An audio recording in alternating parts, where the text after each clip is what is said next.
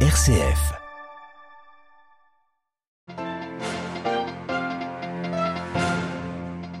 Un millier de missionnaires de la Miséricorde reçus ce matin par le pape François. Ils sont présents à Rome pour les assises de la Miséricorde, rappelant un rassemblement, nous l'entendrons, qui fait partie du cœur de la mission.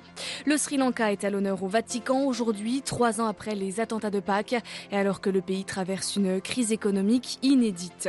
Dans ce journal également, focus sur la réaction des institutions européennes après la réélection d'Emmanuel Macron en France. Et puis nous irons en Slovénie un candidat centriste écologiste a remporté les législatives de ce week-end. Radio Vatican, le journal, Marine Henriot. Bonjour. Près d'un millier de missionnaires de la miséricorde ont été reçus ce matin par le pape François. Il les a invités à être généreux comme Ruth la Moabite. Les missionnaires de la miséricorde qui sont présents chez Oursi à Rome pour leur troisième rencontre mondiale. Parmi eux, le père Alexis Témagnodé, prêtre de l'archidiocèse de Gagnoa en Côte d'Ivoire. Il nous partage son expérience. L'exercice de la miséricorde fait partie même de la fonction du prêtre qui déjà même dans le sacrement de la réconciliation accorde euh, l'absolution aux pénitents tout en agissant au nom de Dieu, ce Dieu qui est aimant, qui ouvre ses bras pour accueillir tout homme pécheur. Et nous disons vraiment euh, que c'est une euh, mission vraiment noble. Et donc, euh, ce qu'on peut apporter, c'est euh, l'amour de Dieu, l'amour de Dieu à toutes ces personnes qui en, ont besoin, qui ont besoin vraiment de Dieu. La miséricorde, c'est le cœur de Dieu. Donc, apporter la miséricorde de Dieu, c'est apporter Dieu à ces personnes-là qui ont soif véritablement de l'amour de Dieu, cet amour gratuit de Dieu dont ils ont besoin pour être heureux. Le défi à relever aujourd'hui, c'est de rendre Dieu proche des hommes.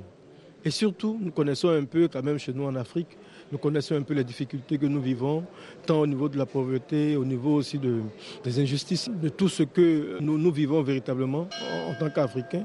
Et je pense que euh, ce qu'il faut apporter euh, de bien, c'est cet amour de Dieu, c'est cette paix de Dieu, cette joie de Dieu à communiquer pour que les uns et les autres soient heureux et vivent vraiment dans cette paix et dans cet amour. Voilà le père Thémagnodé, missionnaire de la Miséricorde en Côte d'Ivoire. Il était interrogé par Françoise Niamien.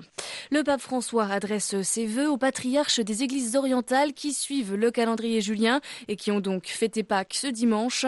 Que l'Esprit Saint transforme nos cœurs et fasse de nous de véritables artisans de paix, écrit François, appelant à la fin des ténèbres de la guerre en Ukraine.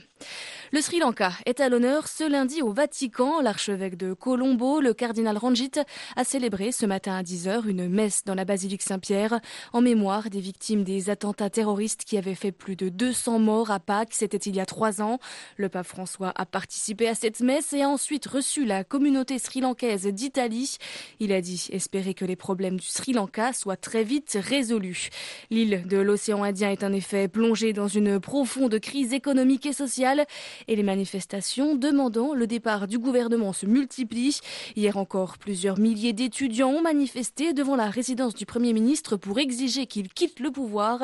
Le cardinal Ranjit revient sur cette défiance profonde du peuple sri-lankais envers ses élites. The reasons for, the, for this kind of popular uprising les raisons de ce type de soulèvement populaire qui se produit actuellement au Sri Lanka ne sont pas nécessairement liées aux attentats du dimanche de Pâques et à l'absence de justice, mais également à une gestion extrêmement inefficace du pays et de son économie, ainsi qu'à de mauvaises politiques prises par le gouvernement qui ont conduit à l'effondrement total de l'économie nationale. Il y a une rupture totale de la confiance dans l'ensemble du système politique au Sri Lanka, y compris dans l'opposition. J'ai lancé un appel à la communauté internationale pour qu'elle fasse pression sur notre gouvernement, qui ne se lance pas dans des projets utopistes et reste coupé avec la vie quotidienne de notre peuple.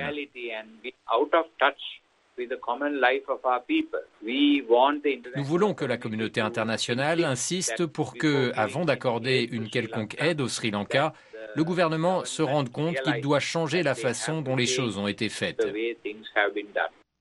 En France, le président sortant Emmanuel Macron se maintient cinq ans de plus au pouvoir.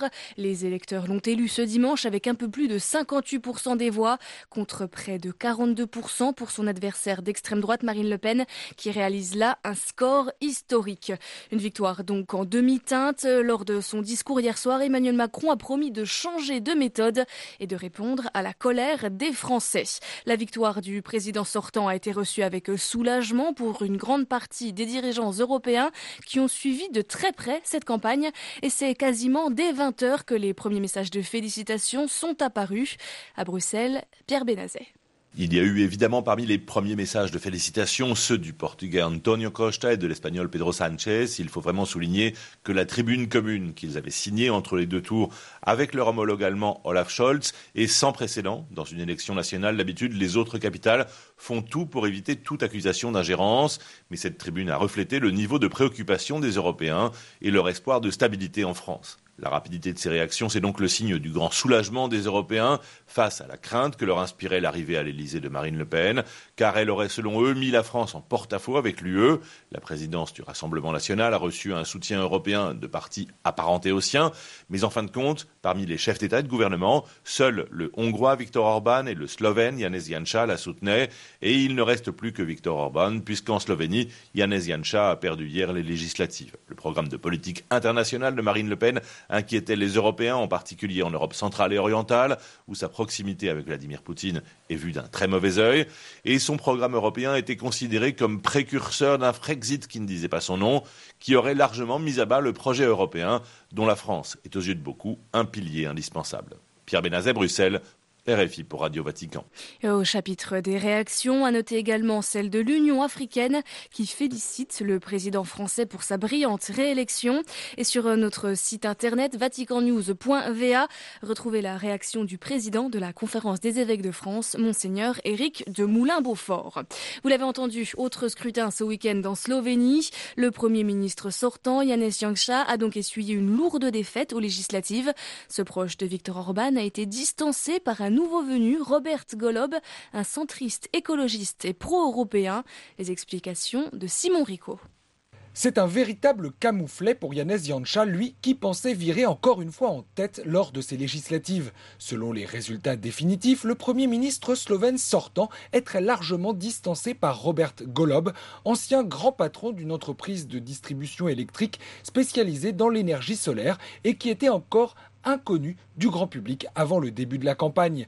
Son parti, le Mouvement pour la Liberté, obtient 41 sièges, un record, tout près de la majorité absolue de 46 sièges, tandis que le SDS de Yancha en aura 27. Un si grand écart est une surprise, a reconnu le camp de Robert Golob, qui a fait campagne avec un programme vert et pro-européen, se posant en rassembleur après deux années de pouvoir de Janez Janša marqué par une dérive autoritaire et droitière qui a fracturé la Slovénie connue pour sa tradition de consensus. Robert Golob s'est félicité de la victoire de la démocratie et promis un je cite, à la normalité. Avec cette défaite de Janez Janša, Viktor Orban perd un précieux allié et se retrouve plus isolé que jamais au sein de l'Union européenne, alors que le groupe de Visegrad se divise déjà sur la guerre en Ukraine. Simon Rico, Belgrade, pour Radio Vatican. Tir de roquettes cette nuit entre Israël et le Liban. L'armée libanaise est actuellement déployée tout au long du littoral dans le sud du pays. Les tirs n'auraient fait aucune victime. Au Liban, où continuent les recherches après le naufrage d'un navire de personnes tentant visiblement de rejoindre Chypre, sept corps ont été retrouvés, dont celui d'une petite fille. La route entre le nord du Liban et Chypre est de plus en plus empruntée ces derniers mois. Au moins 1500 personnes avaient déjà traversé, tenté cette périlleuse traversée l'année dernière. Le Darfour, toujours secoué par des violences. Hier, au moins 168 personnes ont été tuées, des violences qui auraient débuté dès jeudi.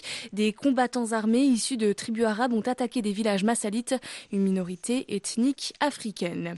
Et puis avant de se quitter, un chiffre, celui des dépenses militaires mondiales. Elles n'ont jamais été aussi élevées, 2,1 trillions de dollars dans le monde entier.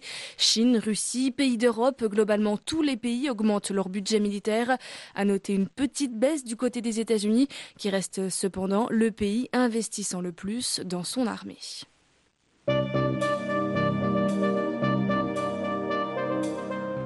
Le prochain retour de l'information du Vatican, de l'Église et du monde, c'est tout à l'heure à 18h. Vous serez en compagnie d'Olivier Bonnel. Je vous souhaite à toutes et à tous une très bonne après-midi.